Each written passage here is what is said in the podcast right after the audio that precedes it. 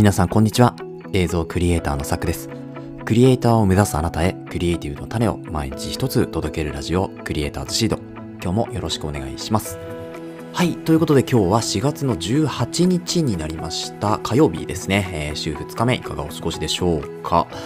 えー今日はなんか曇っておりますね、こちらは。私はですね、神奈川県の湘南の地域に住んでいるんですけれども、まあ、こちらはだいぶ曇っておりまして、なんかこれからね、晴れてくればいいかなと思うんですけれども、まあなかなかね、あのー今日の感じを見ると、このままちょっと雲が多い感じでいくのかなというふうに思っております。はい。ということで、今日の放送というか、今日の内容ですね。何かというと、Canva という、まあ、クリエイティブツールですよね。あの、皆さんご存知かも、もうそろそろ多分いろんな方に、えー知ってくださってるかもしれないんですけど、まあ、このポッドキャストでも結構キャンバについてお話ししているんですけれども、このキャンバについてですね、まあ、今日はお話ししていこうかなというふうに思います。えー内容としましては、えー作業効率を加速する便利な機能3選ということで、まあ、キャンバの機能をですね、3つほどちょっとこう、便利な機能ですね、紹介していこうと思いますので、えーぜひお付き合いください。それでは本編の方行きましょう。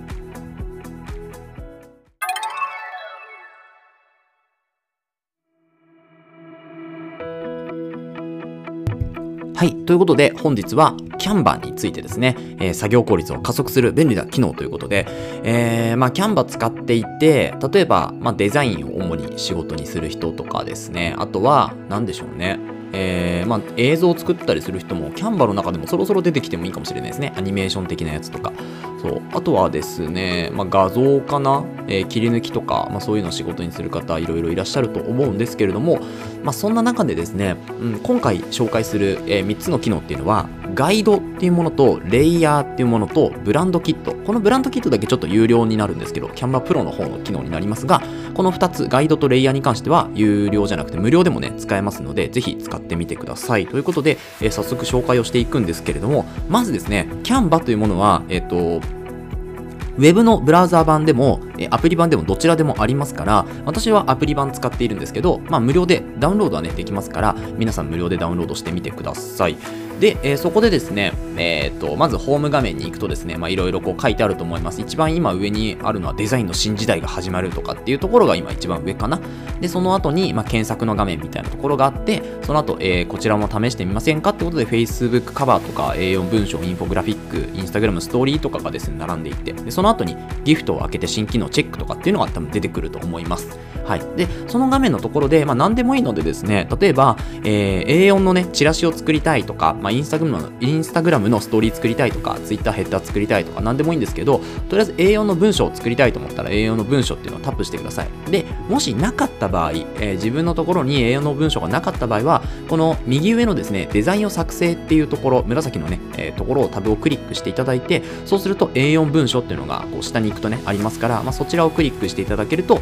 えー画面出てくると思います。で、画面を出したらですね、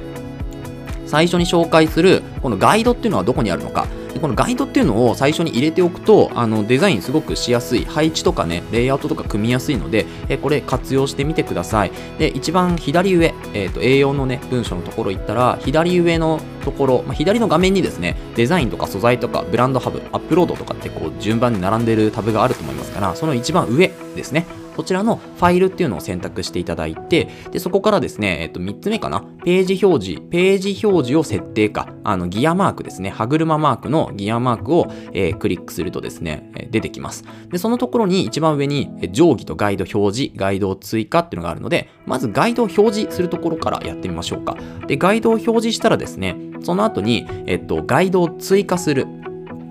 で、このガイドを追加するところに12列とか6列とか 3×3 のグリッドとかっていうのが出てきますから、これで、まあ、自分のね、好きなグリッドを組めるんですよ。で、えっと、自分の好きなグリッドを組むときには、まカスタムっていうやつをやって、えっと、列と行っていうのを設定します。で、この列と行、何列なのか、何行なのかっていうところと、あとは、えっと、ギャップ。例えば、えっと、マージンですよね。要は、えっと、どれぐらい間隔、線と線の間に間隔が欲しいか、余白が欲しいかっていうのを設定、細かくできるというところですね。で、これガイドを追加すると、えー綺麗にね、レイアウト組めるような、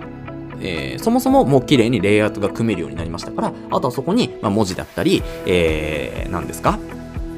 あの、写真だったりをね、当てはめていけばいいというところになります。はい。で、えー、っとですね、その後に紹介する機能、これが1つ目のガイドですよね。で、その後に紹介する機能がですね、レイヤーという機能になるんですけれど、このレイヤーどこにあるかっていうとですね、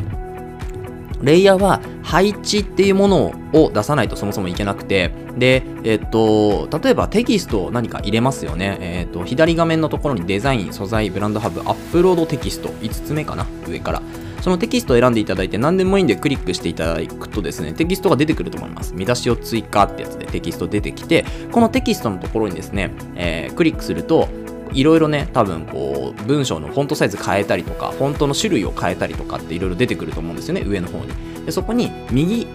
端の方に配置っていうのがありますから、この配置っていうところをクリックします。でそうすると、配置のところに、えー、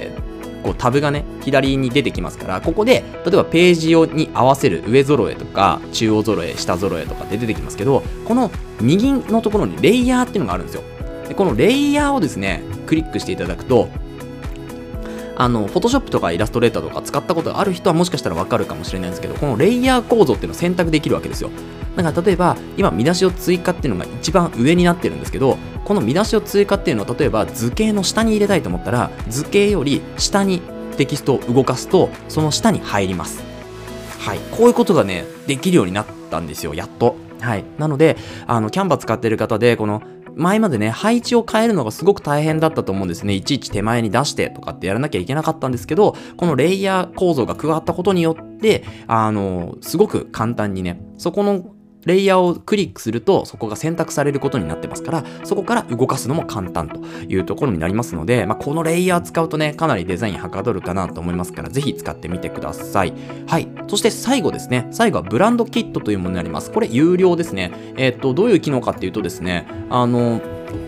例えば自分がいつも使う色とか、まあ、チラシの時とかそれかさ、えーと、名刺とか、えー、自分のこうカラーとかあとは、まあ、よくお付き合いするこう企業さんのカラーとかが決まっている場合ですねそこの、えーと、ブランドキットっていうものに、まあ、テンプレート化して入れることができるんですよね。でこれをやっておくとカラーとか、まあ、いちいちこうね設定し直さなくていいしフォントもねいちいち設定し直さなくていいのでかなりね便利な機能となっていますからこのブランド、えー、キットですねぜひ使ってみてください。ということで、そのブランドキットどうやって使うのかっていうとですね、